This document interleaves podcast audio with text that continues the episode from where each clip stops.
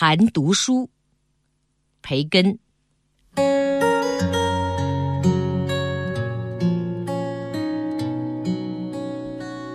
读书足以怡情，足以富采，足以长才。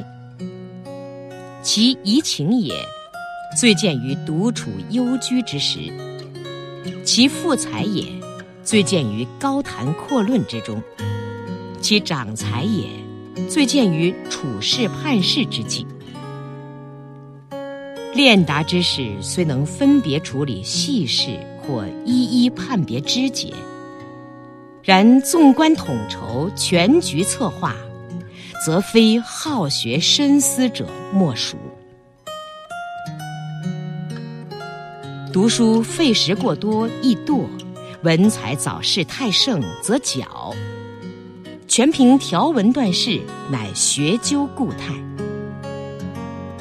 读书补天然之不足，经验又补读书之不足。盖天生才干犹如自然花草，读书然后知如何修剪移接。而书中所示，如不以经验泛之，则有大而无当。狡黠者鄙读书，无知者现读书，为明智之士用读书。然书并不以用处告人，用书之志不在书中，而在书外，全凭观察得知。读书时不可存心诘难作者，不可尽信书上所言，亦不可寻章摘句，而应推敲细思。书有可浅尝者，有可吞食者。少数则需咀嚼消化。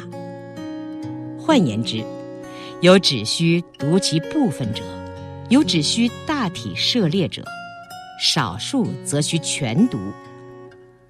读时需全神贯注，孜孜不倦。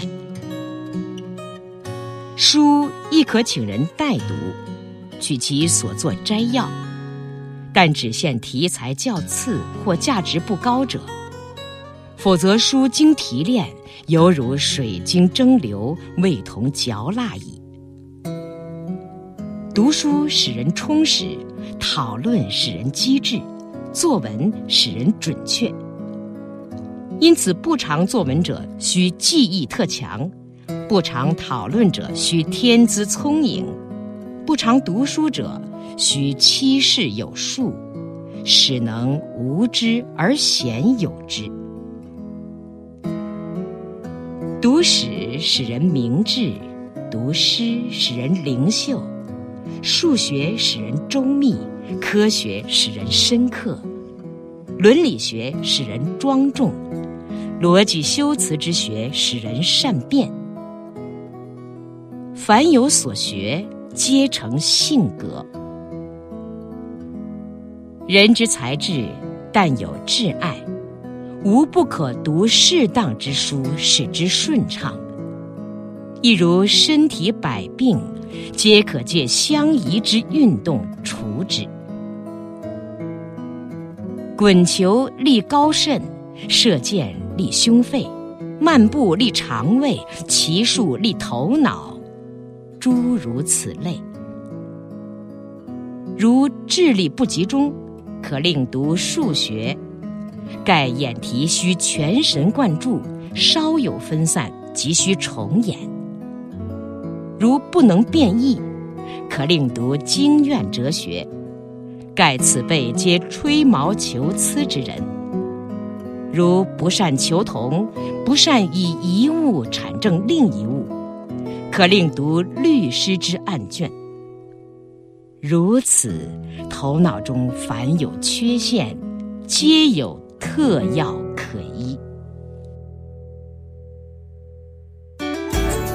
更多课文，请关注微信公众号“中国之声”。